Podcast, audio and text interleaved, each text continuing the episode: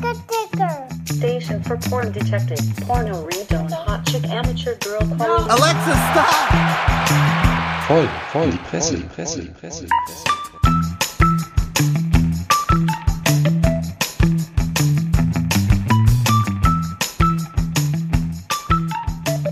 Howdy ho und herzlich willkommen zurück im Benanza-Bus auf dem vielbesagten, vielbeschriebenen Assi-Parkplatz.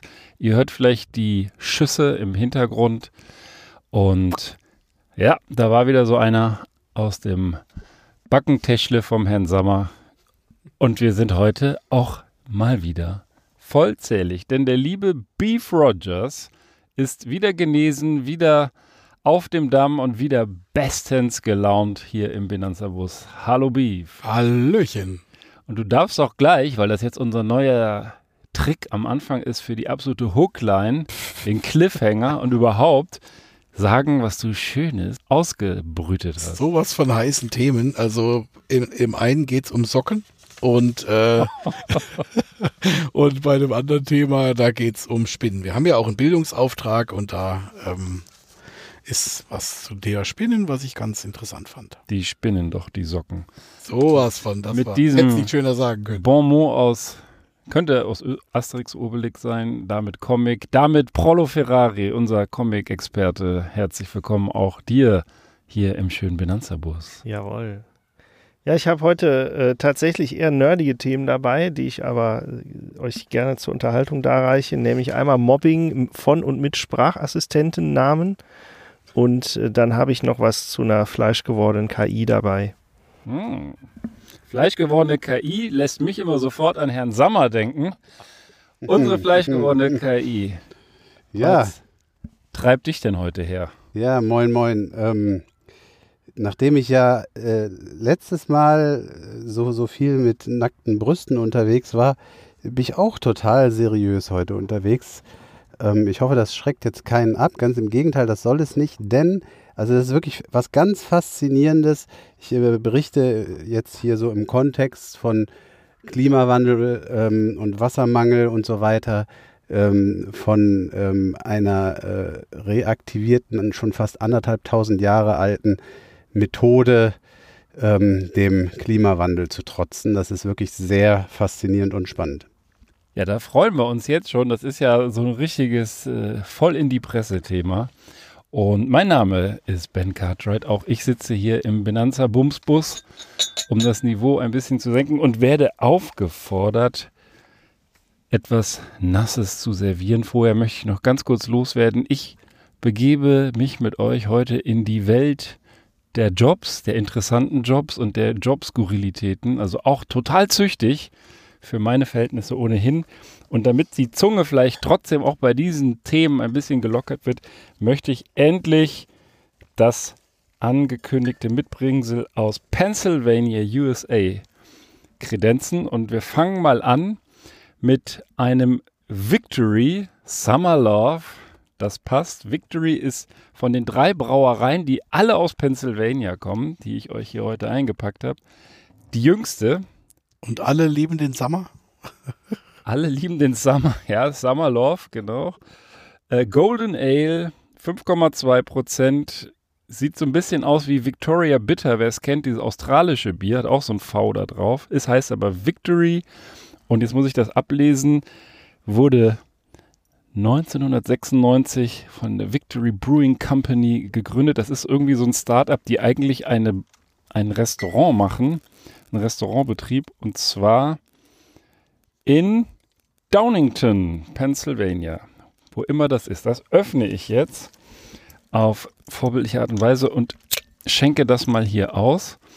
Dann könnt ihr mal dieses Golden Ale anfangen zu testen. Ich glaube, wir müssen die dann immer wieder einstreuen, sobald ihr leer habt. Nach jeder Geschichte hole ich noch eins raus, würde ich vorschlagen, weil sonst sind wir jetzt hier eine halbe Stunde am Saufen. Oder will ja keiner hören. Sonst fährt der Bus als Bierbike nach Hause. Ja, aber ich habe jetzt den ganzen Schaum, so ein Scheiß. Egal. Also das ist erstmal der erste Festivalteilnehmer Golden Ale mit einem Herzen drauf. Du kannst auch gerne sonst die Flasche mal beschreiben. Finde ich Die Flasche vom Artwork sehr gut. Ja, im Vordergrund sehen wir ein paar äh, Wellen und 5,2 Prozent. zu den Fakten. Ein äh, A Taste of Sunshine, äh, eine Taste Sonnenschein. Ja. Und äh, ja, es ist, äh, das ist so ein Hipsterbier, wo irgendwie die Herkunft des Malzes und des Hopfens noch äh, genannt wird. Genau, und der Bill und der Ron haben unterschrieben. Der Ronny und äh, Ja, das sind der Ja. Bill Kowalski, Kowaleski ja, und typisch der amerikanischer Ron, Name. der Ron Barchard. Das sind die beiden Gründer, genau. die das ja, 1996, schönes Fläschchen. also das Ja. jüngste Bier. Prost, Wohl sein Prost. Prost, Prost. Prost, sag mal. Was habt ihr so getrieben seit der letzten Folge? Du warst auf dem Pfad der Genesung, das können wir uns schon denken. Welche Variante hast du dir eigentlich da eingefangen? BXY245? Äh, keine Ahnung, jetzt, ähm, War das nicht Affenpocken? Wir hatten noch äh, festgelegt, das waren Mhm. Affenpocken. ja genau, Ah, stimmt, stimmt. ähm, Affenpocken. Ich vermute Delta, ich weiß es aber nicht. Also keine Ahnung, es ist jetzt nicht untersucht worden. Ich hatte nur ein, Ist Delta nicht mittlerweile komplett verdrängt? Das ist doch schon out. Ja. ich weiß ist doch was für Rentner. Ja, das ist kein Oldschool. ich habe keinen blassen Schimmer, also insofern weiß ich es nicht. Ähm, es war auf jeden Fall ein halbwegs milder Verlauf, also insofern will ich mich nicht beschweren. Genau. Aber was willst du machen? Schön, dass du wieder da bist. Ja, ich Wir freue mich. haben dich echt vermisst und Ja. hatten auch festgestellt, dass es die erste Folge seit langem ist, wo wir nicht alle dabei sind. Also du warst ja auch nicht sendungsfähig an dem Abend. Nee, ich Hatten es erst noch Wort überlegt, nicht, aber- aber, das äh, war nicht ja gut. Nee, nee, war wirklich also eine doch eine ziemliche Mattigkeit in Hirn und Gliedern. Äh, von daher, Naja, das kann man in der Sendung nicht gebrauchen. Das- Gliedschwäche. genau Nee. so. Das ist so so. Ja, dann sind wir doch beim Thema. Ähm, ich könnte ja mal anfangen. Also ich fange mal mit den Socken an, mit dem Sockenthema, was ich eben gesagt hatte. Ähm, das ist jetzt tatsächlich ähm, tatsächlich völlig un, äh, nicht unzüchtig. Also es ist tatsächlich ähm, völlig züchtig und, und ganz unkritisch. Es geht hier letzten Endes eher um so ein juristisches Thema, dass sich quasi ähm, äh, eine amerikanische Firma, die sich auch solche auf solche Wandersocken, die hatten in ihren ähm, in ihre Werbung eingebaut, das sind die letzten Socken, die du trägst. Und sie meinen das jetzt nicht, dass damit irgendwie ähm, die, die Leichen im Sarg ausgestattet werden, sondern tatsächlich, ähm, dass man diese Socken quasi nie mehr wechseln müsste, weil sie einfach ein Leben lang halten, egal wie alt man ist. Und ähm, ja, und man könnte die auch umtauschen. Und das hat auch ein amerikanischer Mensch, ein Kunde von denen ernst genommen und hat immer wieder die Socken brav zurückgetragen, wenn sie Löcher hatten. Und ähm, irgendwann sollte er dann plötzlich keine mehr kriegen, beziehungsweise nur noch Socken mit einem 60-tägigen Rückgaberecht. Und das fand er irgendwie doof, weil einerseits hatte er definitiv vor, länger als 60 Tage zu leben. Und zweitens ähm, sagte er, ne, die halten sich ja nicht an ihren, ähm, an ihren Vertrag. Und wie es in den USA so ist, er hat sie dann erstmal verklagt, auch ganz entspannt auf 5 Millionen Dollar wegen Socken. Ist er bescheiden. Ja, er wollte halt also, da- also er hat das dann auch begründet mit solchem Ungemach etc., dass das jetzt wirklich äh, die Firma ihn auch getäuscht hätte und ähm, dass er für die 5 Millionen Schadenersatz für sich und alle, die ähnliches Leid erfahren haben. Und ähm, das ist tatsächlich äh, eine schwierige Geschichte. Und das Spannende ist, ich habe tatsächlich nicht rausgekriegt, wie das äh, Verfahren ausgegangen ist. Das heißt, ob er recht hat oder nicht, sondern das ist, äh, ich kann es jetzt hier nur mutmaßen oder mal an die Runde geben. Also was, was ihr von so nicht ein A, Werbeversprechen haltet und B, ähm, äh, dann auch da bei sowas in die Klage einzusteigen. Wir sind ja dank dem Sommer juristisch extrem versiert. Ja. Allerdings finde ich es echt schwer, amerikanische Klagen, in- insbesondere Schadensersatzklagen, zu prognostizieren. Also Ja, es ist ja, es ist ja in den USA immer, immer so, dass es ja immer zweigeteilt ist. Ne? Du kriegst einmal, äh, ein- einmal was für deinen tatsächlich erlittenen Schaden und dann gibt es ja diese Punitive Damages, das heißt diesen Strafschadenersatz, der jetzt nichts damit zu tun hat, wie schlimm es denjenigen getroffen hat, der jetzt diese Socken leider gekauft hat oder das äh, zerkratzte und überlackierte Auto oder so, sondern da geht es einfach darum, äh, abzuschrecken. Da geht es nur darum, du wirst bestraft ähm, und das soll eben abschreckende Wirkung haben, Strafschadenersatz und ähm, und, und das ist immer, das ist immer, das macht immer die Summen so hoch. Das ist immer das, äh, wo dann wir unsere Hände über den Kopf zusammenschlagen und denken, was, was, was kriegen die für riese, riesen Asche für so einen, für so einen banalen Fall. Aber das Ist- kriegt kassiert das schon denn- der, das wird, Kriegt ja, ja. das denn der Ja, ja. Kläger, Ja, ja. der kriegt Geschädigte? Kriegt er. Der kriegt das. auch als Dank für seine Mühen. Das So wäre viel das, was ich- mich so von dieser weiß, Sache kriegt abhalten das, würde. Ja. Weil das ist so für mich das Absurde. Also ich meine jetzt ehrlich gesagt, kaputte Socken kennt wahrscheinlich jeder aus seinem Alltag irgendwie. Und ähm, ähm, oder auch die dann sich gerne mal über die Waschmaschine verabschieden. Das ist ja auch noch so ein Mysterium, dass da gerne Also mal. meine frisst definitiv Ja. Socken. ich glaube, es gibt wirklich viele im Waschmaschinen, die leben. nachgucken. Ja. Keine Ahnung. Nee, also es ist schon irgendwie bizarr, aber ähm, wie gesagt, und dass man, das eine ist, dass äh, sich da ein paar Socken zu holen, das andere ist halt auch ähm, die Ungeschicktheit der Firma. Also ich glaube, es wäre billiger gewesen, sich den Werbeslogan da irgendwie äh, rauszunehmen und dem guten Herrn halt einfach Socken zu schenken. Irgendwie, das wäre, glaube ich, schlauer gewesen als Strategie. Ähm, aber diesen absurden Betrag, also auch wie, wie du das jetzt erklärt hast, sag mal, ist ja schön und gut, aber fünf Millionen für ein paar löchrige Socken, die nicht ersetzt werden, finde ich schon weit jenseits des Vor allem, sie hätten, sie hätten es sich so viel einfacher machen können, wenn sie den Werbeslogan einfach formuliert hätten, die letzten Socken, die sie jemals werden tragen wollen. Hm. Weil das ist ja eigentlich auch die Botschaft, dass sie so gut sind, dass du immer nur noch diese Marke kaufen möchtest. Ja. Ja, ja, du musst halt in den USA mega aufpassen mit deinen ganzen Ankündigungen, ja, ob du jetzt irgendwie äh, äh, bei der Mikrowelle nicht dazu schreibst, dass der Hamster da nicht rein darf und, und solche Geschichten, du darfst da halt echt, äh, musst da echt aufpassen, ne? sonst bist du äh, direkt, direkt am Arsch.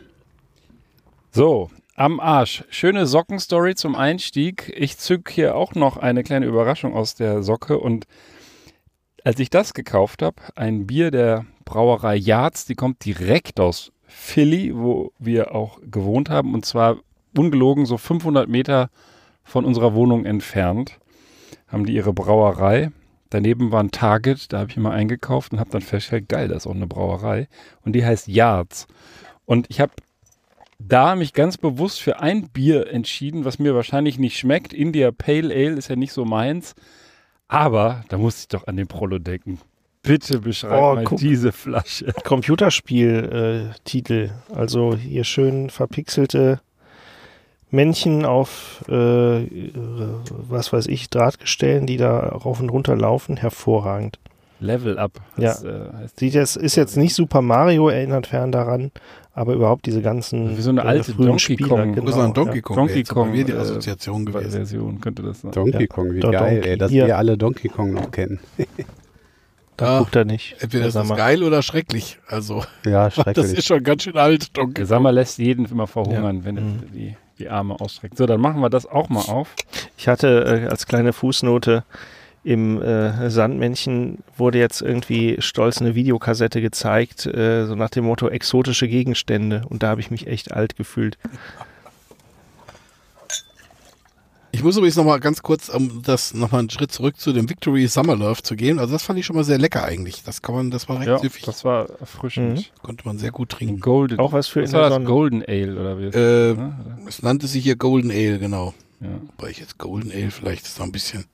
Golden Shower Ale. Golden Ale Ja. für die Golden. So, hier hat mich wirklich die, die Flasche Level Up Tropical, steht da auch noch drauf, IPA. Und dann sind ja auch diese typischen, dass der, der, das ist glaube ich sogar Donkey Kong, der schmeißt dann so Fässer runter, die haben hier so äh, metallene Bierfässer, Ah, die dann da okay. runtergeworfen Da fliegt werden. schon eins.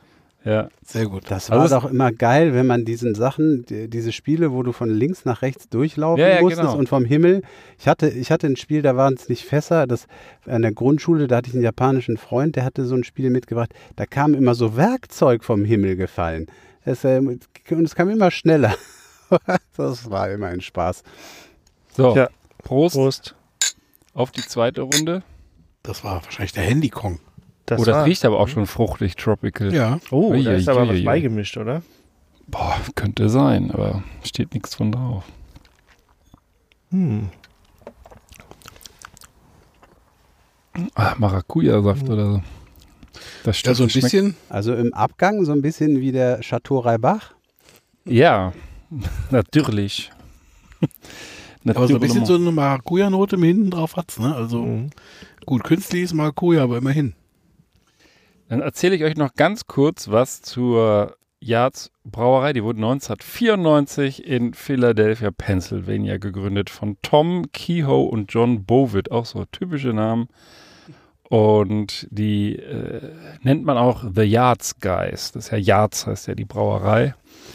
Und ähm, ja, die haben auch diverse, diverse ähm, Variationen. Und ich verlinke definitiv alle Wikipedia-Artikel zu den Brauereien, weil das ganz interessant ist. Das sind ja eher kleine, ursprünglich kleine Brauereien. Das sind jetzt nicht die Millers und Kurs und sonst was der Welt, äh, schon gar nicht Budweisers. Und insofern äh, ist das eine geile Geschichte, wenn so zwei Typen eine Brauerei gründen. Wie würde eigentlich unsere Brauerei heißen, Hm. The wenn wir jetzt eine machen würden? Wie bitte? The Brewing Bus. The Brewing Ja, Bus. ja B- BB Brewers. Bier. Ja. Also ich hätte da Bock drauf, mal so ein Bier Mhm. zu brauen oder irgendwas, irgendwas Handwerkliches, also so irgendwas äh, herzustellen. Ich glaube, das ist gar nicht so kompliziert. Also da kannst du dir für ein paar hundert Euro Zeugs aus dem Internet bestellen Ja. und kannst dann natürlich nur so super kleinen Mengen, aber letzten Endes kannst du dann wahrscheinlich so auf zehn Flaschen kannst du dann was ziehen irgendwie selbst. Also Mhm. Das habe ich schon des Öfteren mal gehört, dass das der eine oder andere Privatmann dann so quasi in der Küche dann so vor sich hin ja. Oder in der Waschmaschine. oder ja, ich glaube, den Socken kompliziert als wird erst, wenn du größere Mengen, dann Ja, ja. brauchst du größere Kessel und so weiter und so fort. ein größeres Feuer. Ja.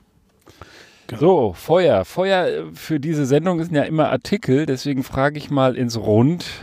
Heute sind wir so zurückhaltend. Socken.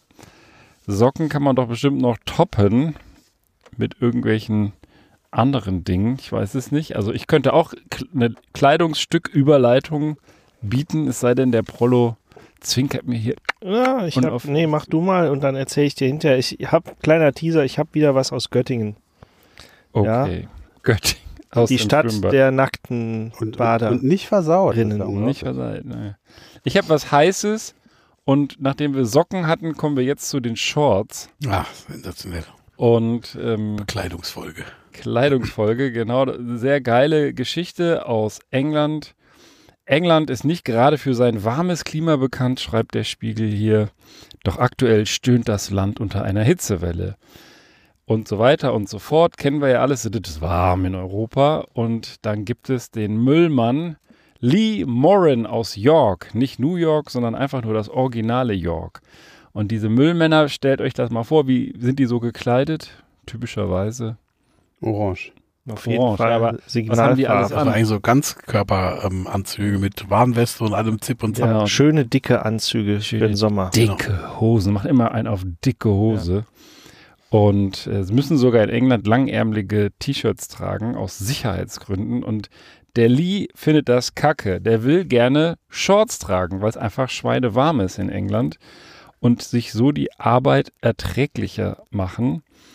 Und das darf er nicht, weil das ist explizit verboten für Müllmänner. Es gibt offensichtlich keine Müllfrauen, aber äh, Müllmänner, zumindest sagen das die Regeln, äh, Shorts zu tragen, kurze Hosen.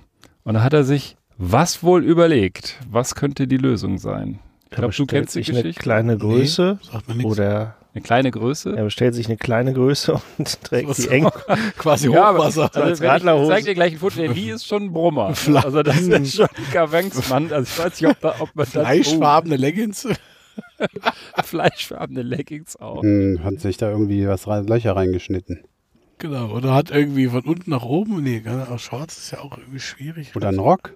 Oh, Ja! Ah, sehr gut. Hat einen Rock. Er trägt ein, ein Müllmann-Rock, also geil. wie ein Schottenrock und das sogar noch im richtig schönen Müllmann-Outfit. Hier ist ein Foto Oh, ja.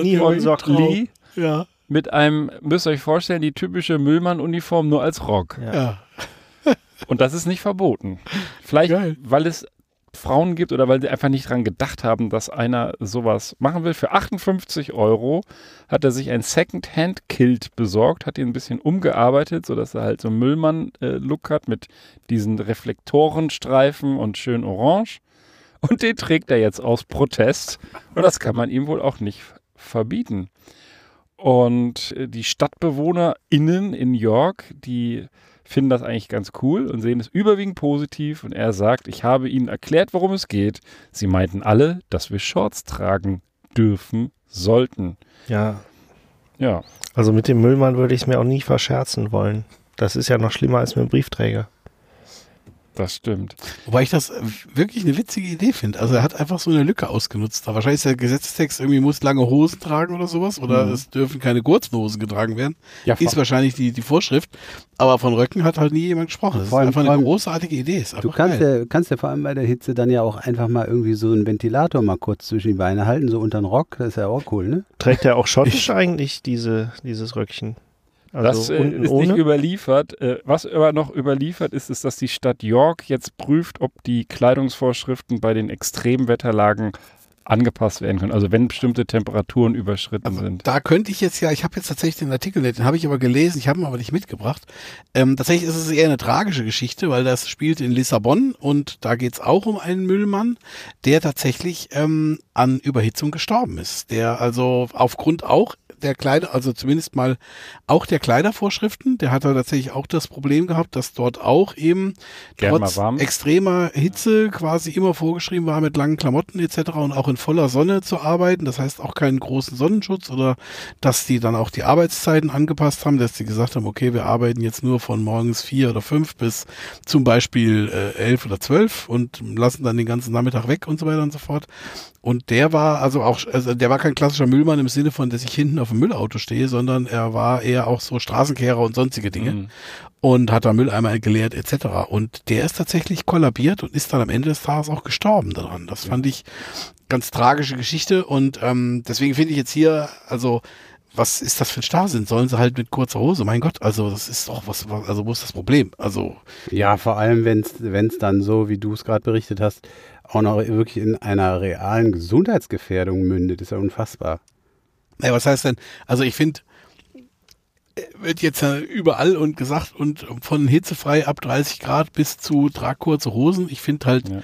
da ist es schon auch eher ein bisschen starrsinnig oder sinnlos zu sagen, wir passen das halt den, den Temperaturen nicht an. Wo ist das Problem? Man, Also kann es ja, man kann es ja verstehen, dass sie die schützen wollen, grundsätzlich, aber das muss man ja, das ist ja, eine, das ist ja sozusagen eine Gefahrenabwägung am Ende des Ja. Tages. Wenn es 30, 40 Grad hat, äh, ne, also kann ja sagen, ab 30 Grad gibt es nicht vielleicht hitzefrei, aber es gibt äh, Shorts-Erlaubnis. Und ich sag jetzt mal, also für die normale Tätigkeit eines Müllmanns, der hinter einem Müllauto herfährt und die Tonne dann auf, den, auf das Müllauto hinten drauf klemmt.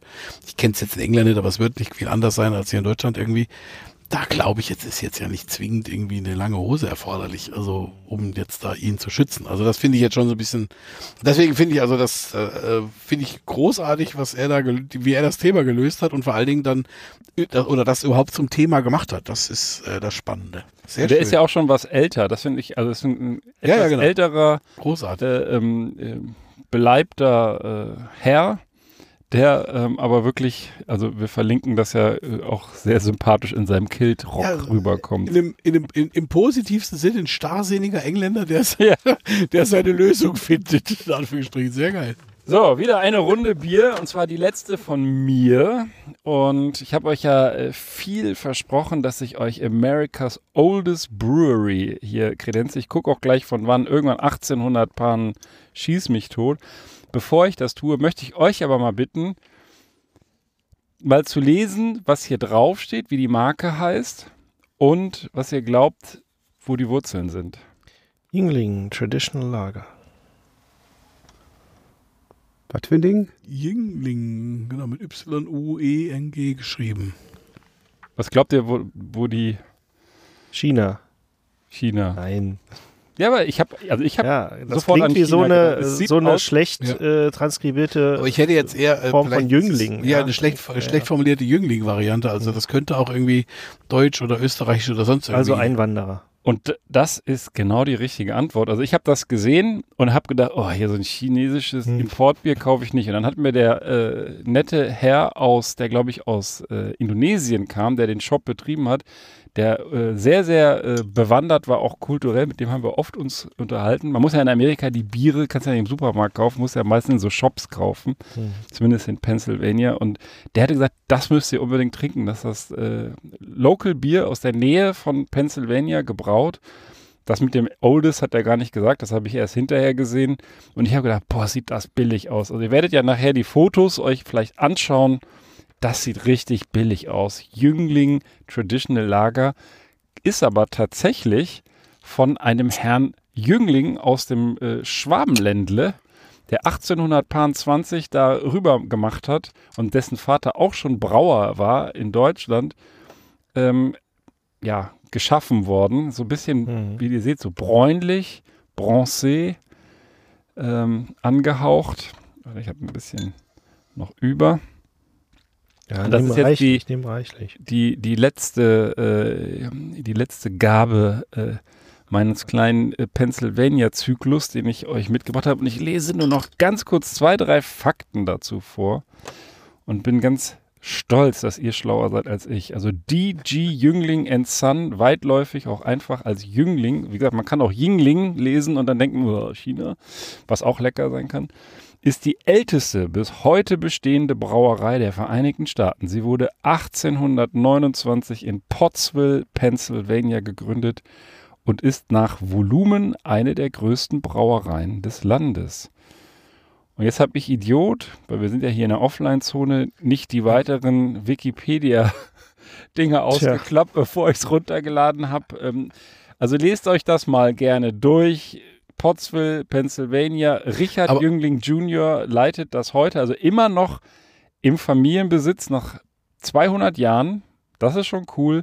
Und ich hatte es gelesen, es ist eben ein Nachfahre eines Herrn Jüngling, der sich noch ursprünglich mit J geschrieben hat und Ü aus dem Schwabenländle. Aber hier wird es ja explizit mit Y geschrieben. Also ich Genau. habe jetzt auch hier oben ist das ja so eine so eine verschnörkelte Schrift. Da dachte ich erst, na, vielleicht ist es einfach nur ein beschissenes J, aber es ist tatsächlich Y. Es ist, es ist auch mit Y. Und- Und, der heißt, aber- der Familienname ist heute auch YUE. Ah, okay. Den haben die, den haben Haben die, die damals kein, beim Setzen kein J gehabt. Vielleicht, ja, vielleicht haben die auch in den USA, als sie da in den 20er Jahren des 18., des 19. Jahrhunderts ankamen, hatten die vielleicht einfach die Buchstaben, also Ü bestimmt nicht. Ja, ja, genau. Und kau vielleicht gab es auch gerade kein J. Dann haben sie, hey, Mann, immer hier Y. ich kaufe ein J. Hm. genau. Also, ja, also auf jeden Fall, ja, dann ähm, Prost. nochmal Prösterchen an alle, sag mal, Stößchen. Mhm. Stößchen. Hm. ja, das ist jetzt so ein traditionelles Bier. Lager. Das ist ein Bier. Bier, ja. Sehr äh, mild. Also die anderen hatten mehr, hatten mehr Feuer, glaube ich. Aber Ja, das ist ein bisschen, genau, im Hintergrund so ein bisschen flacher, in Anführungsstrichen. ja. Nicht schlecht, aber wahrscheinlich hätte man es ja andersrum trinken sollen. Ja, aber ich dachte, wir fangen ist alles gut. Von, so wie mit dem, mit den, den, den Chateau Reibach, den 100 Jahre alten, den ziehst du ja auch immer als letztes aus der Flasche. Klar. Ist ja klar. So, sag mal, vielleicht du bist so still. Was? Erzähl uns was oder der Prollo, äh, der, der hat Nee, ich kann, ich kann, Ja, mach den, lass den mal ich da. kann gern, ich kann gern einsteigen. Passt auch irgendwie zum Thema Hitze, was du eben hattest in äh, London oder nee, nicht in London, in England jedenfalls. Ähm, wobei es da ja nicht typischerweise so heiß ist, aber typischerweise zumindest trocken ist es in Peru, in Lima. Jedenfalls haben die da eine Trockenzeit. Ich nehme euch jetzt also sozusagen mal mit nach, nach Peru. Dort haben die, ähm, das heißt hier in dem Artikel von National Geographic, Küstenwüste. Ähm, eine Küstenwüste und äh, Lima, eine äh, große Stadt, ich glaube 10 Millionen Einwohner, ja, 10 Millionen Einwohner.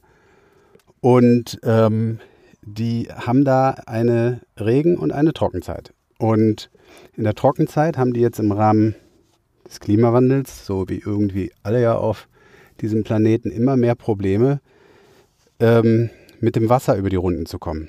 Also da gibt es einen Fluss, der da irgendwie aus den Anden ähm, die mit Wasser versorgt. Und ähm, der reicht mehr und mehr nicht aus, um in der Trockenzeit die große Stadt mit ausreichend Wasser zu versorgen. Und jetzt kommen sie dort ähm, auf einen wirklich interessanten Trichter. Also der Fluss heißt übrigens, also ich weiß nicht, wie man ihn ausspricht, Rimac, also R-I-M-A-C wird er geschrieben, garantiert irgendwie ganz anders ausgesprochen. Jedenfalls ähm, wird dort gerade eine 1400 Jahre alte Technik neu entdeckt, die dort die Indigenen ähm, eben schon vor dieser äh, alten oder langen Zeit schon verwendet haben. Und zwar, also ich finde das, ich finde es unglaublich faszinierend. Ähm, Ich bisher auch. du bist ja auch, da bin Also ich ich froh bin drum. gefesselt.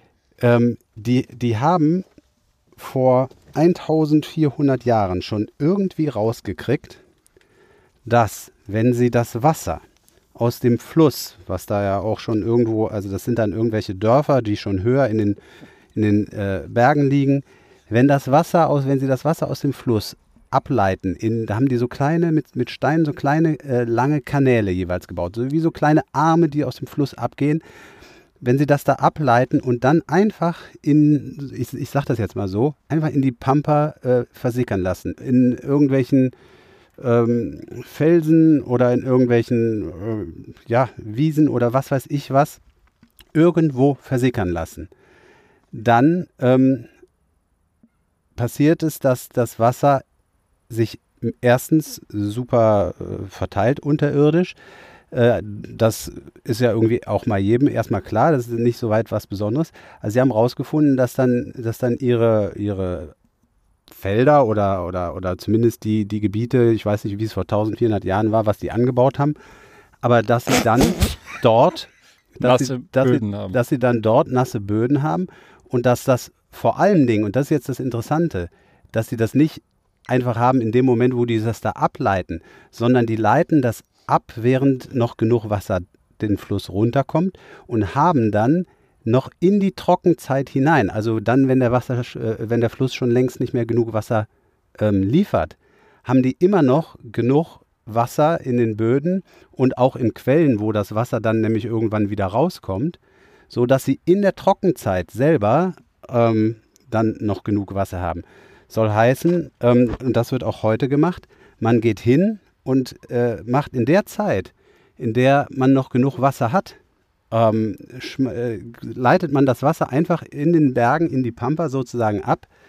Und das ist so lange unterwegs, ähm, dass es erst mit, mit so viel Verspätung ähm, wieder unten äh, in den Fluss zurückkommt, dass dort dann in der Trockenzeit viel mehr Wasser zur Verfügung steht. Ich kann euch da Kannst mal du, kannst du das nochmal gerade erklären? Also, Also da, kommt, im da Prinzip, fließt ganz viel Wasser den Fluss Also, hinunter. die nutzen den Wasser, den, den Boden als Wasserspeicher letzten Endes. Ja, als, als, Wasser, als Wasserspeicher, beziehungsweise man hat einfach herausgekriegt, dass das äh, Wasser einfach wesentlich länger braucht, wenn es durch den, durch den ähm, Boden fließt. Ich äh, lese mal hier vor, bis zu einem Wiederauftauchen des Wassers. Dies, das haben nämlich jetzt Forscher, haben das mit, mit Färbemitteln eingefärbt, das Wasser, haben einfach das in diese alten, in diese 1400 äh, Jahre alten Kanäle eingeleitet, haben das gefärbt, das Wasser.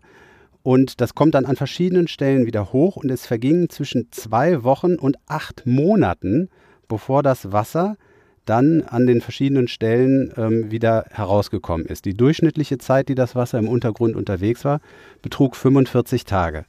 Das heißt, du, das, ist, das ist wie so eine Zwischenspeicherung. Das heißt, du, äh, du kannst einfach dafür sorgen, dass das Wasser zu einer Zeit, zu der du noch mehr als genug davon hast, dass das, äh, du, du, du tust nicht in irgendein Becken, wo du es dann lagerst, sondern du schickst es einfach auf einen viel längeren unterirdischen Weg, so dass es dann, wenn die Trockenzeit kommt und der Fluss nicht mehr genug Wasser bereit hat für dich, dass der Fluss dann wieder mit diesem Wasser und weiter unten aufgefüllt wird und dann entsprechend mehr ähm, Wasser zur Verfügung steht zu einer eben viel späteren Zeit. Also Wahrscheinlich, also nur um da mal äh, eine ernsthafte Frage auch Ja. einzustellen, wahrscheinlich ist es doch so, dass wenn die das Wasser, das fließt ja auch irgendwo hin und das wird ja auch aus gutem Grund irgendwo hinfließen und da gebraucht werden. Aber wenn die das Wasser dann in diese, ich sag mal, in diese Erdspeicher irgendwie äh, verteilen, äh, dann verdunstet das wahrscheinlich auch nicht so schnell, weil das dann da einfach kühler ist Korrekt. und Mhm. von der Sonne geschützt. Und das heißt, in Lima, in der Erde Limas oder Perus, ist einfach faktisch mehr Wasser vorhanden, weil sonst ist das Wasser ja auch nicht weg, aber dann verdunstet das halt und regnet in anderen Ländern wieder runter. Und so halten sie es sozusagen tatsächlich im Land, wortwörtlich. Korrekt, korrekt. Also ich kann nochmal hier mit Zahlen kommen. Wenn man es schaffen würde, 34 Prozent dieses Flusses während der Regenzeit, ja, also wo man eben genug Wasser hat, in diese, ich äh, habe den Namen noch gar nicht genannt, diese Kanäle heißen, Grachten. heißen Amun, Amunas, äh, das wird wahrscheinlich auch ganz anders ausgesprochen. Äh, Grachten wird das ausgesprochen. Ja, genau. Tut endlich Amun. A-M-U-A-U-N-A-S, Amunas. Grachten. Wenn man 34,7 Prozent des Wassers des Flusses da reinleiten könnte, könnte man während der Trockenzeit 99 Millionen Kubikmet Kubikmeter zusätzliches Wasser zur Verfügung haben. Und das ist mehr als doppelt so viel, als man braucht. Und ich finde das, ich finde das in zweierlei Hinsicht äh, faszinierend. Erstens, das Phänomen finde ich faszinierend. Ja, dass das Wasser so lang unterwegs ist, dass man einfach äh, dann, wenn man es braucht, dann genug da hat. Aber ich finde es auch äh, wahnsinnig faszinierend, dass die Menschen, die Indigenen, die dort vor 1400 Jahren gelebt haben, die da ein ganz ausgefeiltes System dieser Kanäle in den Anden gebaut haben, dass die das schon alles so verstanden haben und rausgefunden haben. Und man jetzt hingeht und sagt, wir bauen diese Kanäle wieder auf, beziehungsweise zumindest ist das so der Sinn der Forschung, denn das kostet natürlich. Und äh, investieren, äh, investiert wird natürlich nur, wenn auch was hinten bei rauskommt. Und jetzt mit den Forschungsergebnissen, die Sie jetzt da äh, zutage gefördert haben, gehen Sie davon aus, dass, all, dass halt eben dann auch die Gelder zusammenkommen, um diese Kanalsysteme, diese 1400 Jahre alten, wieder aufzubauen und ähm, eben sich diesen Trick, nenne ich es mal, zunutze zu machen. Weißt du, was ich mich frage? Wenn die so steinalt sind, dann sind die doch irgendwann einfach nicht mehr benutzt worden. Welcher Otto ist denn auf die Idee gekommen, das brauchen wir nicht mehr?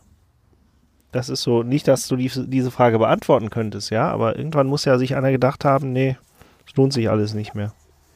Ich ähm, würde jetzt vermuten, das ist jetzt keine bewusste Entscheidung gewesen, sondern da es in Peru äh, ist, unterstelle ich jetzt mal, dass das einfach durch den Einmarsch der spanischen Conquistadores, dass da einfach viel einheimisches oder indigenes Wissen einfach platt gemacht bzw. umgebracht wurde und dass deswegen, ähm, ich meine, die hatten ja kein Interesse an irgendwelcher Wasserwirtschaft oder irgendwelcher Felderbestellung, sondern die waren im Großen und Ganzen auf Gold und vielleicht auch noch auf Silber aus und der Rest bei denen im Großen und Ganzen Schiete egal und ähm, ich glaube, das ist eher so ein klassisches Beispiel für ähm, ja verloren gegangenes Wissen durch eben äh, ähm, ja Einmarsch von externen Truppen, sage ich jetzt mal im weitesten Sinne, das und die dann einfach da die indigenen Völker und eben auch das ganze über Jahrhunderte angesammelte Wissen eben, ich meine, das ist ja auch der Grund, also sag mal, du hast es ja auch gesagt, das ist ja das Faszinierende. Ich meine, eben weil die da so lange wohnen, leben konnten, mussten sie ja Wege finden, um einfach da überleben zu können. Denn auch dort wird es sicherlich mal irgendwelche Trockenphasen gegeben haben und ähm, deswegen ist das ja eigentlich das Spannende, dass, dass die dann einfach in der Lage waren, solche Probleme zu lösen. Aber das Wissen wird einfach verloren gegangen sein. Ja, ja, ich gebe dir, ich gebe dir auch äh, in deiner Analyse vollkommen recht, wobei das jetzt, also ob es jetzt hier die Spanier äh, schuld waren, ähm, das steht jetzt im Artikel nichts, aber in der Tat wurden ja die Versuche unternommen, diese Kulturen letztlich auch irgendwo auszulöschen und dem, nicht, nur, nicht nur dem Christentum zu überführen und so weiter, sondern auch die Kulturen irgendwo ähm, ähm, zurückzulassen. Aber es gibt. Also ich es sag gibt, mal, ich will es gerade jetzt, Ja. also, als- aber ich meine, das waren im Wesentlichen Spanier, die dann im Auftrag der katholischen Kirche und des Ja, spanischen ja. Königs unterwegs waren. Da kann man sich jetzt aussuchen, wer der Böse ist. Ja, Katholische ja. Kirche oder die Spanier. Wie auch immer, ich, wo- worauf ich hinaus wollte, ist, es gibt ähm, hier, das wird hier erwähnt, noch drei, vier irgendwie Gemeinden in den Anden, also so kleinere Dörfer, die dieses, die diese Systeme, aber dann eben sehr rudimentär und in viel kleinerem Maße ähm, noch für ihre ähm, Ackerbau und so weiter nutzen. Deswegen ist das Wissen nicht komplett verloren gegangen. Also es gibt da noch äh, ähm, ähm, einige, äh, die, die, einige Indigene, die das nutzen. Ähm, aber in der Tat, also im großen Stil ist es verloren gegangen. Ja, das, das ist doch auch eine Sache, die man mal für sich zu Hause bauen kann, ähm, mit äh, 100 Meter Gartenschlauch und 200 Kubikmeter Blumenerde. Das ist doch was für den Eigenheimbesitzer. Ja, Ja, äh, ähm, Musst du halt nur die Nachbarn äh, informieren, dass an die es Front. demnächst, Ja, ich habe am Anfang habe ich auch gedacht, das ist im Endeffekt Ja. wie so ein Gartenbewässerungssystem, bis ich verstanden habe, was der Sammer uns eigentlich erzählen will. Und das ist in der im großen Tat- Stil. Das ist in der Tat äh, interessant. Es geht ja gar nicht darum, diese Felder direkt äh, feucht zu halten oder feucht zu machen, sondern es geht wirklich um einen genialen Wasserspeicher, Genau. der sich sozusagen ähm, ja in, in Trockenzeiten positiv auswirkt, weil er dann vielleicht auch durch die Erwärmung, keine Ahnung, wie das genau funktioniert, wieder Wasser freigibt, was dann auch tatsächlich benötigt wird, aber bei normalem Verlauf des Flusses und der Fließgeschwindigkeit nicht mehr vorhanden wäre in ausreichendem Maße. Ja, Und äh, so wird für mich da echt ein Schuh draus. Am Anfang habe ich gedacht, ja gut, die sind halt clever und bewässern ihre, hat Gardena auch schon erfunden, so ein System. Ja, aber aber möglicherweise äh, nicht- das ist halt nicht so nachhaltig. Ja. Möglicherweise nicht um 1400 herum. Nein, aber, Ähm, aber allein, allein einfach die Idee, da hat wahrscheinlich irgendwann mal jemand vor dem Fluss gestanden und hat gesagt, wie schaffe ich es, dass das Wasser, was da jetzt runterfließt, äh, nicht schon in zwei Tagen unten im Meer ist, sondern eben irgendwie äh, Ja. länger braucht und dann zur Verfügung steht, wenn wir es brauchen. Das ist, also ich finde es genial und eine ähm, ne, ne, ne schöne Geschichte und äh, ich finde, dass das einzig Gute jetzt an diesem Klimawandel ist, dass dass, dass man äh, die Leute jetzt auch wieder ans Nachdenken kriegt und es werden ja auch hier in Deutschland und so weiter sich Gedanken oder es ist teilweise wird es schon umgesetzt über sogenannte Schwammstädte gemacht, wo eben Wasser dann in den Innenstädten äh, über so- sogenannte Schwammsysteme gespeichert wird. Wie auch immer, das ist ein spannendes Thema und ähm, wir können, Spannendes Thema. wir, wir könnten ein spannendes Thema, wir könnten noch was lernen von den Menschen von vor 1400 Jahren. Definitiv. so, Zum Beispiel Brauereikunst. Genau, 1400 ist ein super Übergang und auch hier ähm, ähm, Flüssigkeiten quasi in, in, in, in, in, in des tiefen Berges Schoß gelagert, wie das hierbei ist. Also hier habe ich jetzt ein Bier dabei, das ist ähm, auch von einem unserer Hörer, ein Spendebier quasi. Oh. Ja, deswegen. Ähm, von, ich glaube, wir hatten ihn immer One of a Million genannt. Äh, der hat sich auch schon mal gemeldet, hat auch schon mal einen Kommentar abgegeben. Und der hat uns jetzt hier das ähm, echt Schlenkerler Rauchbier übergeben von äh, aus Bamberg. Bamberg. Bamberg nach alter Väter Brauch und Sitt gemäß zu Bamberg gebräuet, gekühlet und gelagert in tiefen Bergesschoß ist ein besunder, schmackhaft Lebenselixier und kommet in alt ehrwürdigem Hause schon anno Überleitung 1405 erwähnet und dermalen Schlenkerla benamset zum Ausschank. Da steht jetzt hier alles auf dem Hintergrund drauf, also ich habe jetzt nicht irgendwie gleich einen Sprachfehler. Ähm, dieweil aber das Gebräu zum ersten Trunk etwas fremd schmecken könnt, lass dir's nicht verdrießen, denn bald wirst du innehaben, dass der Durst nicht nachlässt, sintemalen dein Wohlbehagen sichtlich zunimmt. Ja gut, wirst halt besoffen, ne? Nee, ich glaube, es schmeckt so ein bisschen wie ähm, ein äh, vegetarischer Räucherschinken. es ist ja ein Rauchbier, also ich glaube, Im, da ist im schon Rektum des Berges gelagert? Oder wie war Voller die Wald. Äh, keine Ahnung. Ähm, Auf jeden Fall mal vielen, vielen Dank. Ja. Ich finde das immer sehr lobenswert, wenn Hörerinnen und Hörer an uns denken und dafür sorgen, dass wir hier nicht dehydrieren oder gar kollabieren. Und Genau. man sieht selbst im Halbdunkel des Benanza-Bus, dass das richtig dunkel ist, dieses Bier. Also Ja. das ist, sieht aus wie eine Göller. Schöner, schwarzer, dunkler. genau, es sind auch die guten Dankeschön. alten ähm, 05er Puh, Maurerkannen. das riecht aber wirklich nach Schinken.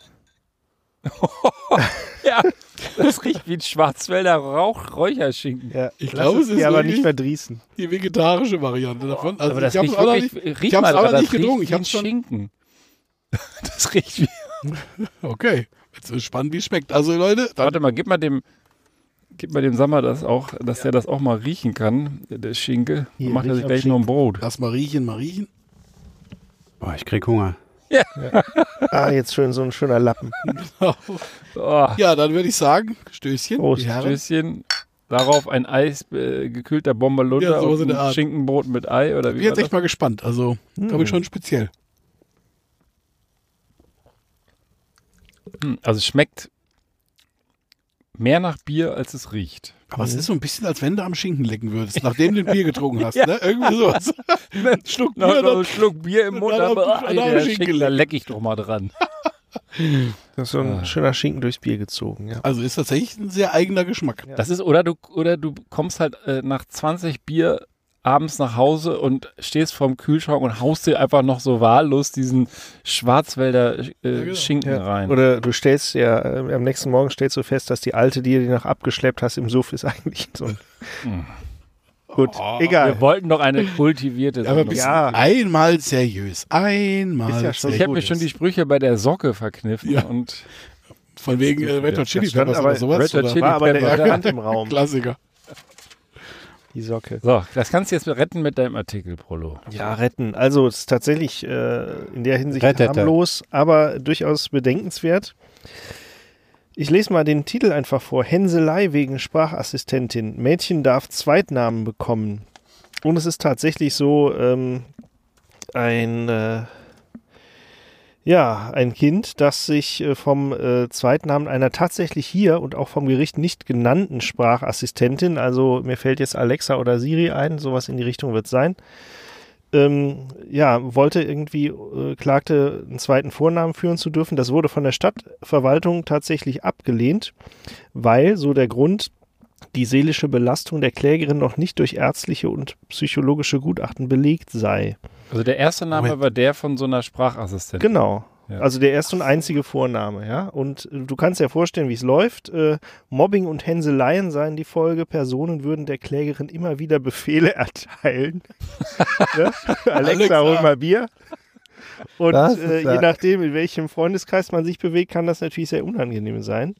Ja, das, Und äh, das ist ja, das ist ja äh, in der Tat, das, wir haben, wir haben das doch auch gemacht hier. Wir, der Kumpel von uns früher, der Werner, da hatte nur Werner, Werner, alter Wichser. Du alter Wichser, das ist auch Ja, aus, den, aus diesen aus den aus den Genau, Flodders. also tatsächlich, so hat die Stadt auch argumentiert, ein Produktname kann nicht automatisch dazu führen, dass äh, Leute ihren Namen ändern dürfen und insgesamt könne mit einiger Fantasie jeder Name ins Lächerliche gezogen werden.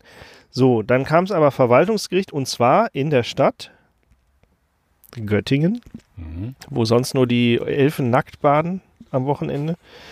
Ähm, hat das Verwaltungsgericht gesagt, nein, äh, es geht ja nicht um den Produktnamen, sondern um das Schlüsselwort, mit dem die Assistentin aktiviert wird. Ja, also der Name ist ja bekanntlich Befehl. Und die zur seelischen Belastung finde ich ganz nachvollziehbar. Ähm, die müsse nämlich nicht den Grad einer behandlungsbedürftigen Krankheit erreicht haben. Sprich, äh, nicht erst warten, bis das Kind in den Brunnen gefallen ist oder sich da reingestürzt hat, sondern vielleicht auch vorher handeln. Und außerdem, ähm, ja, der Name sei tatsächlich äh, durch diesen Befehlscharakter dazu ge- äh, oder lade dazu ein, beleidigende und erniedrigende Befehle äh, zu erteilen. Und ähm, ja, äh, letztendlich auch der, der, der Wunsch war ja gar nicht, den Namen zu ändern, sondern letztendlich einen zweiten Vornamen zu tragen, sodass da halt auch ein Wiedererkennungswert ähm, gegeben sei. Und wie gesagt, die Sprachassistentin wurde nicht genannt. Ich habe aber mal so auf gut Glück äh, mal die Vorkommnisse des Namens Alexa äh, mir angeschaut. Die, äh, der Name ist tatsächlich so auf äh, einen der dreistelligen Plätze hochgeschossen im Jahr 99 bis 2000 und hatte da so letzt, zuletzt war der auf so um Platz 150 der beliebtesten Vornamen. Und 2017 war das, glaube ich, als Alexa eingeführt werde, krachte der Name ins Bodenlose und tatsächlich seitdem ist er gar nicht mehr unter den Top 1000. Oh, So, Das ist so wie nach Also- 1945 Adolf. ja, Also, erstens, ich wusste gar nicht, dass es so schwierig ist, sich in Deutschland irgendwie namensrechtlich zu verändern und da noch eventuell, wie du schon sagst, der will ja den Namen gar nicht äh, abschaffen oder äh, ja, ändern, sondern nur einen zweiten Namen dazu haben. Dass, dass, dass das überhaupt so schwierig ist, finde ich, schon- finde ich schon seltsam. Und, und dann äh, in der Tat, äh, wenn man das mal quasi abwägt, ja, ähm, auf der einen Seite äh, ja, den Namen zu ändern, was, wo ist da der Nachteil, der Schaden, wo ist da irgendwie das sozusagen das, was dagegen spricht, das zu tun und auf der anderen Seite ein Kind, was eventuell tatsächlich irgendwann mal krank wird, da kann ich überhaupt nicht begreifen, wie, die Verwaltungsrichter da getickt haben. Also wenn ich da jetzt äh, auf der einen Seite eben habe ich nur das, das Gesetz, was da irgendwie vielleicht ein bisschen streng ist mit den, mit den Namensänderungen, auf der anderen Seite die Frage, dass da ein Kind vielleicht tatsächlich irgendwann mal psychisch am Arsch ist und also kann ich, äh, bin ich froh, dass das äh, äh, overruled wurde. Also kann ich äh, gar nicht nachvollziehen, was da das äh, Gericht in der ersten Instanz entschieden hatte. ja. tja, vielleicht hatten die auch Angst, es könnte ja jetzt jeder kommen. Ja, ich Ja, meine, das ist doch rein, ja, das, Das, ist ist ja meistens so diese Denkweise. Ja, aber das ist doch das, was, was schütze Mhm. ich denn damit? Äh, wenn, wenn ich durch, ein, durch einen, einen Antrag bei einer Verwaltung und dann wird das irgendwie noch im Siegel und alles Mögliche dokumentiert, dass da ein Name geändert wurde, dann ist doch alles, dann ist doch der Bürokratie Genüge getan. Warum muss ich denn da noch so einen Aufstand machen? Da kapiere Ja. ich nicht. Also ich weiß noch, das ist aber schon lange her, den Artikel finde ich wahrscheinlich so nicht mehr, dass es um eine, ein Kind namens Astrid ging, das auch erfolgreich seinen Namen ändert. Die kam allerdings aus dem Schwabenländle, die Astrid. Astrid, ja. Ähm, Esskick. ja, und tatsächlich, ja, weiß ich nicht. Also ich möchte tatsächlich nicht wie, äh, wie so ein Sprachbutler heißen. Ja, absolut. Tja, Das, das ist ja auch hier, um nochmal zum Werner, dem alten Wichser, zurückzukommen, der echt ein guter Freund war. Äh, das, als Kind kriegst du es ja auch, raffst du es ja auch nicht immer. Der irgendwann hat er uns mal angebrüllt, weil der das überhaupt nicht witzig fand und wir fanden das immer super witzig, ohne dass wir dem was wollten. Ja, wir, Nee, wir nee. mochten den.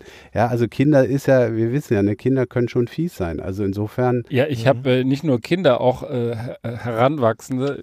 Also was Ja. die Hörerinnen und Hörer vielleicht wissen müssen, ist, dass der Sammer und ich, wir haben natürlich diese coolen äh, Namen, die wir tragen, schon seit Geburt an, aber viele unserer Mitstreiter haben die erst seit äh, unseren Tagen als Gerümpelturnierstars. Und da wurden ja reihenweise Spitznamen verteilt. Und ich war letztes Wochenende mit dem Herrn Lars Mockerstich auf einem Konzert, auf einem, auf einem Festival hier um die Ecke. Und da fiel mir auch wieder ganz dumpf ein, dass er den Namen Mockerstich gar nicht mag. Ich fand das früher immer total cool. Dachte, äh, Lars Mockerstich, das ist so irgendwie voll der geile Name. Oder wir haben auch noch einen anderen Freund, den wir immer Dieter nennen, den wir an der Stelle schön grüßen. Auch der fand diesen Dieter eigentlich gar nicht so gut und heißt anders. Und dann haben wir immer seinen Erstnamen mit dem Dieter noch kombiniert und gesagt, okay, dann wird es wohl passen. Und äh, der ja, heißt heute nur so. ja, er heißt heute noch so, bei jedem, ganz klar. Und, und auch, auch wenn ich den, den äh, Herrn Mockerstich sehe, dann sage ich immer Mocker, ne? Das ist die Kurzform, das ist das da Mocker. Das Mockerstich, aber irgendwas heißt, was wir in der heute züchtigen Folge nicht erklären wollen, das war mir auch anfangs nicht so geläufig. Und äh, dementsprechend fühlt er sich da immer diskriminiert. Aber das, das ist ja so einem, so einer, so einer Truppe dann auch mal scheißegal. Wenn der Name einmal da ist, dann hat man den. Da sind wir wirklich äh, Da machst du nichts dran. Gut bedient, würde ich sagen. Gut bedient. Apropos gut bedient, habt ihr zufällig Bock auf einen neuen Job? Gut bezahlten? Ja, Von zu Hause bezahlt, oder ja, als also gut bezahlt, ja. Ja, also äh, ich würde sagen, für die meisten ist der gut bezahlt. Für uns äh, Podcast-Stars ist natürlich nur Peanuts. Äh, 77.000 Euro im Jahr Ach, im Gibt Jahr? es? Nee. für einen Job in Kanada, vom kanadischen Unternehmen, als CCO. Was glaubt ihr, was der CCO ist? Chief Canada. Nee. Officer auf jeden Ja, Fall. das ist Irgendein Also Officer. bis auf eine ganz kleine Nuance fast Was sogar haben die richtig. denn da? Aaron Zufälligerweise. Also es gibt 100.000 kanadische Dollar Jahresgehalt. Homeoffice ist möglich. Und es gibt, vielleicht kommt ihr dann darauf, eine umfangreiche Zahnzusatzversicherung. Ja, wie viel sind denn bitte 100.000 kanadische Dollar? 77.000 Euro. Hätte ich jetzt aber geschätzt. Hör, hörverständlich. ja. Alexa, hör zu. Genau. Rechenfüchse aufgepasst. Ja. Aber egal, also Ja. es geht gar nicht um die Kohle, es geht mehr um den Job und äh, ich frage nochmal in die Runde, was ist Jo. der CCO? Und das war Chief Canada Officer, war fast richtig und jetzt in Kombination mit der Zahnzusatzversicherung. Wofür könnte das zweite C denn noch stehen? Für Zähne. Hm. Ja. Englisch, denk an englisches Wort. Candy. Ja, Was? Candy, da war's Ach, doch. guck. Der Chief Candy Officer. Das habe ich gerade nicht richtig zugehört. Da sagt das, haut das raus. Der Chief Candy Officer wird gesucht ähm, bei einem kanadischen Online-Anbieter. Candy Funhouse heißen die, glaube ich. Das klingt wie so ein Pornostar. Ja. Hier, ich bin die Candy Funhouse. Runter die Hose. Nur weil du in deinem Etablissement solche Damen laufen die- hast, hol die muss das ja nicht raus. überall so sein. Das ist ganz Also tatsächlich sollte ich äh, wieder erwarten, doch noch äh, zur Geschlechtsumwandlung greifen, werde ich, werde ich äh, hiermit ankündigen, ich werde mich dann Candy Funhouse nennen.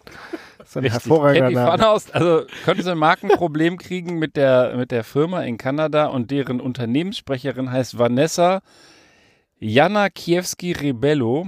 Die sucht, Ja, das ist eine gute Alternative. die sucht jetzt einen Chef mit goldenen goldenen Geschmacksknospen. Und Aufgabe neben den obligatorischen Bonbon-Tests ist es auch neue Produkte abzunicken, Teammeetings zu organisieren und alles andere, was Spaß macht. Also du sollst den ganzen Tag Bonbons lutschen, sollst die quasi testen und sollst neue Produkte Probe lutschen. Bonbons wohlgemerkt, ne, Candy. Ja. Und äh, dann entscheiden, ob die die Marktreife haben. Das ist doch geil. Mhm. Ja, ja, sometimes you have to give them candies. Ein bisschen nach Was, Diabetes. was glaubt ihr, wie viele Bewerbungen die hatten in zwei Wochen? Die ersten zwei Wochen werden hier geschildert. 80. 80? 80.000. Seltsamer. 100.000. Ja. 100.000 Bewerbungen in den ersten zwei Wochen. Die meisten Bewerber waren erwachsen, doch rund 25 Prozent sind noch Kinder. Zu ihnen gehört auch eine Achtjährige aus den USA. Und der hat das Ganze auf Twitter wahrscheinlich erst so richtig bekannt gemacht und hat ein äh, äh, extra Bewerbungsprofil für seine achtjährige Tochter angelegt und an das Unternehmen geschrieben, danke, dass ihr geholfen habt, dass sie versteht, wie wichtig ein guter Lebenslauf ist. Selbst mit acht Jahren. Ja, das ist die kleine, aber feine Candy-Story hier zu später Stunde im Eine Benennung. geile Story. Jetzt bleibt tatsächlich noch die. Frage, ob ihr das für 77.000 Euro machen würdet. Ja gut, bei unseren Gehältern, ne, was wir hier mit der Show allein einspielen, ist das schwer, damit über die Runden zu Ja, kommen. das ist ja aber neben, kannst ja nebenher machen. Musst halt schneller lutschen. da merkt Ist man, die Frage, da merkt ob man sie so- den Unterhaltungsprofi. ob sie- Candy, du musst nur schneller lutschen. Was Du musst es natürlich dann hier mit dem Rauchbier auch irgendwie kombinieren lassen. Also an dem Job ist natürlich schon gefährlich, ne? Was, was, äh, wenn du irgendwann kriegst du irgendwie so eine, äh, was weiß ich, Sorbit-Unverträglichkeit oder keine Ahnung, irgendwas und dann kriegst du plötzlich von der Lutscherei Bauchschmerzen und musst diesen super Job aufgeben. Ja, oder die, die Sommeliers, die spucken ja den Wein auch immer wieder aus. Also ich gehe Genau. mal davon aus, dass du die Zuckersabber, die du dann im Mund hast, auch einfach so immer so in so einen Bottich Genau, spuckst. wahrscheinlich hast du auch eine extra Candy-Spuckschale. Ja, also Ja. genau, dieses, dieses Bonbon direkt mit raus, so richtig schön mit Karo. Ja, Genau. Ja. Also ich muss sagen, das Bier, äh, da, ich trinke das jetzt so nebenher, das, da gewöhnt man sich Ich finde das Bier Also, genial, hm? weil das Ich ist hab- so quasi ein, ein komplettes, also wir haben ja letztens hier äh, in, in Zürich die Geschichte mit Liquid Lunch gehabt. Ja, Das Ding wird dem Liquid Das Lunch Lunch. richtig gerecht, weil es ja nur äh, sich anfühlt, ob du ein Bier und ein Ja. Schinkenbrot gerade intus hast. Ich fühle mich, als hätte ich eine Beefy im Mundwinkel. so im- im Zahnzwischenraum. Das, Apropos Liquid Lunch an der Stelle, weil wir immer gerne unseren Freund Hank Frank Schrader anteasern, bei dem wir auch nächste Woche am Lagerfeuer aufnehmen wollen, ein kleines Set veranstalten, möchte ich äh, benanza.de euch ans Herz legen. Die aktuelle Folge von Hank Frank Schrader, die es da runterzuladen gibt, heißt Beefy Ja. muss mit. Liquid Lunch, ihr Nasen. Ah, Die Trailer Park so, News in der Liquid Lunch können. Edition. Ja, okay. der Beefy. Ach man, da hat er uns hier so schön ja. das Cross-Marketing beigebracht und Ja. der Club wird einfach nicht. Wir vergeigen es einfach. Ja, ich kann ja noch eine Flasche von dem Schlenkerler aufmachen hier, wenn du das so Ach nee, nee, nee, ich oder muss noch äh, Taxi oder willst du Ich habe dann noch, ich habe noch, aber können wir gleich noch äh, Getränk zum. Schinken? Ja, noch einen zweiten Ja. Schinken. Ich hatte ja eben auch gesagt, angekündigt, ich würde noch was zum Thema Spinnen machen und ähm, genau, ich, äh, das ist jetzt tatsächlich auch so ein bisschen wie gesagt Bildungsauftrag und so. Es geht ja nicht nur darum, irgendwelche äh, sinnlosen Sachen zu machen. Ähm, ich fand das ganz spannend, weil das sind so Gedanken, also es sind auch wieder, ist auch wieder aus dieser Wissenschaftsecke, ist so, da werden möglicherweise Fragen beantwortet, die man sich eigentlich gar nicht stellen muss. Also das finde ich ein bisschen immer ein bisschen schön. Ähm, geht hier drum, es geht um Springspinnen. Ich weiß nicht, kennt ihr Springspinnen? Das sind Das sind die, die da weg, weg nach dem Sex weghüpfen, damit sie Ähm, nicht geköpft nee, werden. Also Sex, weiß ich nicht. Ja, nee, es geht eher. Nee, so, so, die so einfach so durch die Gegend jumpen. Ähm, genau, also ähm, das ist, glaube ich, auch die biologisch korrekte Beschreibung, sag mal. Ähm, also es ist, ähm, tatsächlich Springspinnen sind diese sehr, teilweise sehr, sehr kleinen Spinnen, die einfach quasi nicht kein Netz bauen oder sowas, sondern echt so weit hüpfen. Das hat, glaube ich, nicht immer was mit äh, So vor oder nach dem Geschlechtsverkehr Ich wollte ja zu nur selbstreferenziell sein so. und Ja. auf die äh, Sexspinnen-Story. Äh, Auf Folge, Das hört er, schätze hört der mal Beef zu Hause 44, noch mal, muss er 45, nachsitzen, muss er noch mal sich 54. anhören. Ja, da, da war doch der Beef noch dabei. Da hat er doch die ganze Zeit Ja, Panik gehabt, dass ihm irgendwelche Insekten an der Die offenen Story war doch, die attackieren. war doch vom Beef mit den, mit den Spinnen, die da weg, sich wegdrehen in so einem Spiralsprung, oder? Hast du nicht diese? Nee, das habe ich doch Nein. äh, freundlicherweise Nee, Ja, dann saßt du aber auf dem Platz vom Beef. Nee, ich Da habe ständig verwechselt. intensiv dabei Ja, ja. angeguckt. Das war die Folge, wo der Beef fast aus, aus der Tür gefallen ist. Ich glaube auch, das war, wo ich da von mehreren, äh, wie soll ich sagen, riesigen Insekten attackiert wurde. Geh doch nochmal zu deinem Beitrag über. Genau. Also hier geht es letzten Endes darum, dass die äh, Forscher das ähm, Nachtverhalten von Springspinnen äh, filmen und äh, gefilmt haben und dabei Überraschendes äh, gefunden haben, dass zum Beispiel diese Springspinnen in regulären Abständen ihre Beine einrollen und auch in scheinbar unkontrollierten Bewegungen zuckten. Und ähm, da haben die Wissenschaftlerinnen und ihr Team haben direkt an irgendwie auch das mit Hunden etc. und Katzen assoziiert und haben überlegt, kann das REM-Schlaf sein? Also sprich, ähm, hat jetzt nichts mit der, mit der Band zu tun, sondern geht es um Rapid Eye Movement, also sprich dieses ähm, quasi unkontrollierte äh, äh, Durchleben von Situationen im Schlaf quasi. Und ähm, das fand sie ganz spannend, weil das bei Springspinnen gerade mit den Augen ja nochmal so eine besondere Phase ist, weil wie ihr alle und unsere Hörer natürlich wissen, Springspinnen haben acht Augen. Wie Ähm, Spinnen eben. Ja, ich glaube, es gibt. Haben die die auf jedem Bein oder, oder wie Äh, nee, die haben aber acht Beine, also hätten ja dann ein Auge pro Bein. Nein, die haben Ja. die vorne zentral So im, im Gesicht quasi. Ja, genau. Ach, traumhaft. ich muss sagen, traumhaft. Ähm, na, wie dem auch sei, acht Augen und ähm, aber die Augen sind unbeweglich. Und ähm, da haben sie gesagt, gut, dann ist das natürlich irgendwie schwierig und haben so ein bisschen rumgetrickst bei der Untersuchung und haben dann festgestellt, ähm, äh, dass sich die Netzhaut aber bewegt. Also die Augen selbst sind unbeweglich, aber die Netzhaut bewegt sich tatsächlich im Traum und das fanden Du sie ganz kannst spannend. gehen, aber deine Netzhaut bleibt hier. Sowas in der Art, genau. Und das fanden sie ganz spannend. Und ähm, das ist jetzt zwar noch kein Beweis, dass Spinnen tatsächlich träumen, aber sie sind auf jeden Fall auf dem Weg dahin.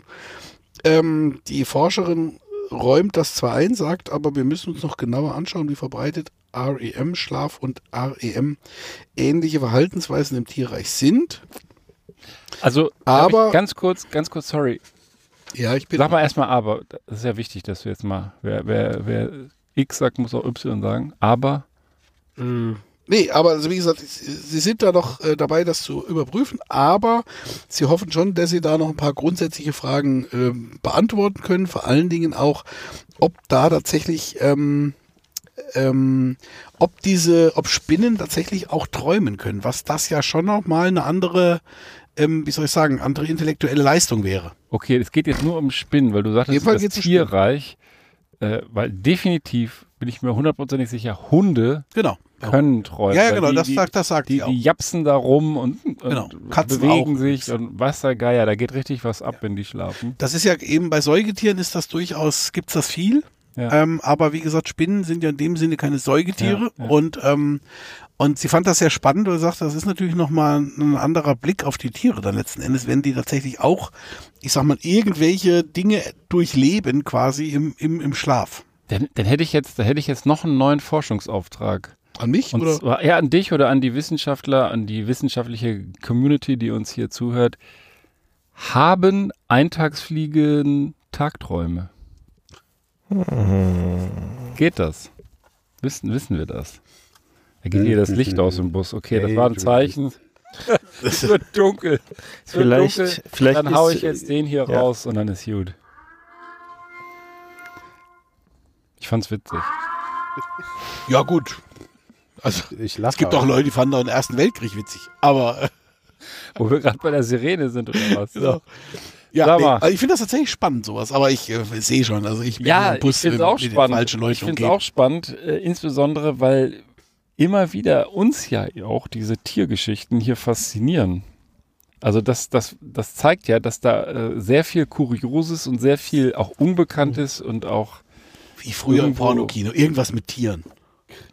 Eieieiei. Meine Güte, Beef. Da hast du für so eine- harsch was hast du kritisiert, Vergangenheit? zur Sirene gewartet, um den dann doch noch Jetzt noch einen rauszuhauen. Ach, Leute. Wobei Ja, soll- so im Panda-Kostüm, warum nicht? ja. Ja, soll ich euch mal äh, so ein bisschen, Panda im Panda. so ein bisschen mit einem Quickie jetzt so ein bisschen äh, äh, scary nach Hause schicken? Warum nicht, Guck ne? mal, es ist dunkel geworden. Ich, ich beschreibe noch mal kurz die Szenerie. Wir haben dunkles Rauchbier getrunken. Der ganze Bus riecht nach Schinken. Die Welt zieht sich zu. Es wird immer düsterer. Nur die Aufnahmelampe unserer Studiotechnik hier leuchtet.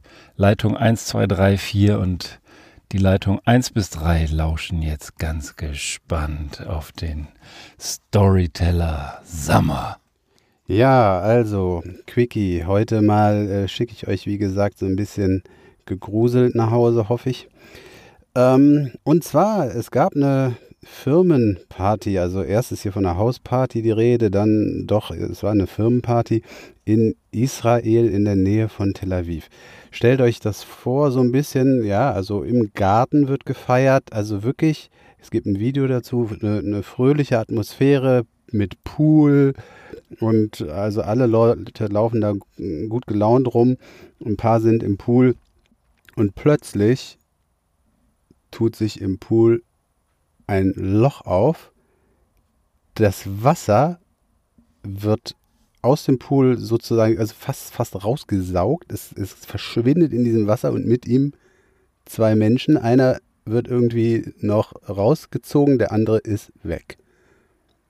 Und ja, dann hat sich irgendwie herausgestellt, wie das Loch hier zustande gekommen ist im Boden, weiß man hier in diesem Artikel noch nicht. Aber immerhin 13 Meter tief.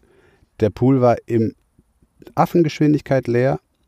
Und der eine, der da nicht mehr rausgezogen werden konnte, wurde irgendwann da 13 Meter tief äh, tot gefunden. Puh.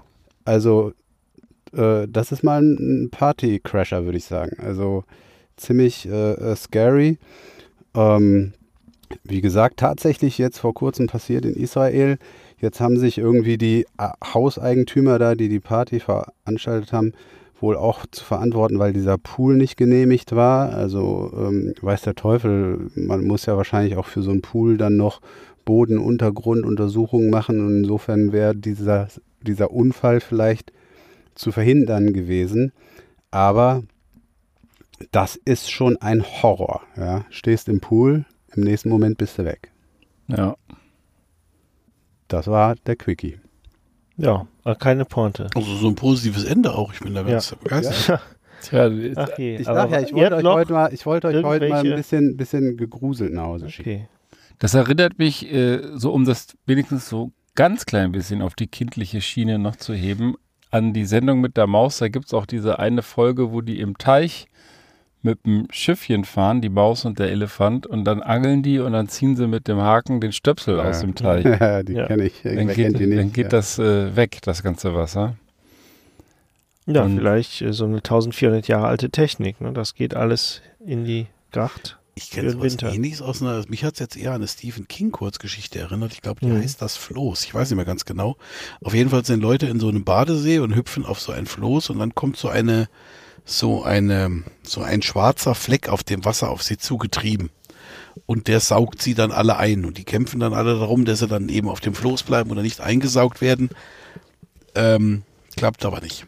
Also, Also, das, also der saugt nur die Menschen ein, aber nicht das Floß, oder? ja, tatsächlich saugt er die Menschen ein. Also es ist dann so quasi, es ist nur eine So Kurzgeschichte. das heißt, Antimaterie, oder? er, er erklärt es nicht in dem Sinne ähm, und es ist jetzt auch kein Außerirdischer oder sonst irgendwas, sondern im Prinzip er schreibt, beschreibt er nur auf relativ wenigen Seiten, also vielleicht 30, 40, 50 Seiten, ziemlich effektvoll da, wie dann die Leute sich verzweifelt dagegen wehren und dann aber trotzdem irgendwie ähm, da das dann doch nicht schaffen. Also das so, als wenn dieser, dieses, diese, dieser, in Anführungsstrichen, dieser, dieser schwarze Fleck auf dem Wasser quasi ein, ein Leben hätte und da gezielt die äh, Menschen versucht da zu erwischen. Ist jetzt auch nicht klassisch Sendung mit der Maus und auch nicht in dem Sinne positiv. Ich glaube, am Ende sind sie auch alle tot. Ja. Danke, Ja, dass, ich dachte, ich dass dachte- du meine Story gerettet hast. Ja, sehr schön. Ich glaube, einer wird sogar durch die Bohlen von dem Holzfloß gesaugt. Das ist dann auch eher unangenehm. Hm. Oh ja. Aber, Nicht- Salami-Taktik. nicht ja, Durch die Mangel genommen. Nicht aber so genau weiß ich auch mir schon lange her, wo ich es gelesen habe. Ja, ich würde sagen, das ist eine eigentlich sehr, sehr gute Steilvorlage, Sammer, für unsere nächste Sendung, die ich jetzt einmal mehr hier mit vollem Mund und rauchigem Geschmack ankündige, nämlich Rauchige die Stimme. Lagerfeuerfolge.